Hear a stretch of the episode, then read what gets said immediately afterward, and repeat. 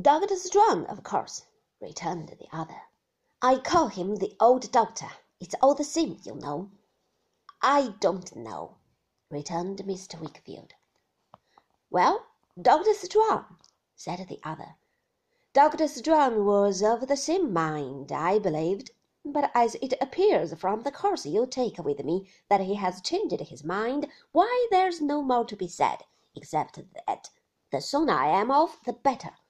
Therefore, I thought I'd come back and say that the sooner I am off, the better. When the plant is to be made into the water, it's of no use lingering on the bank.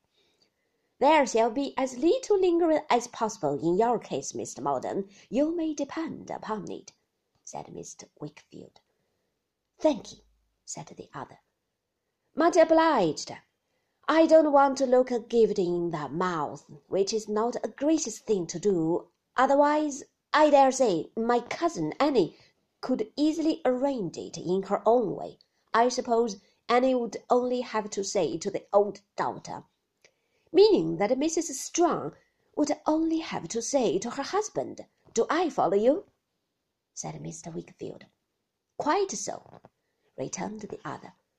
Would only have to say that she wanted such and such a thing to be so and so, and it would be so and so as a matter of course. And why as a matter of course, Mr. Maldon? asked Mr. Wickfield, sedately eating his dinner.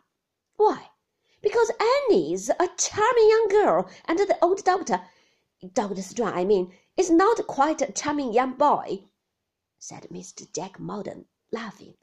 No offence to anybody, Mr. Wickfield. I only mean that I suppose some compensation is fair and reasonable in that sort of marriage.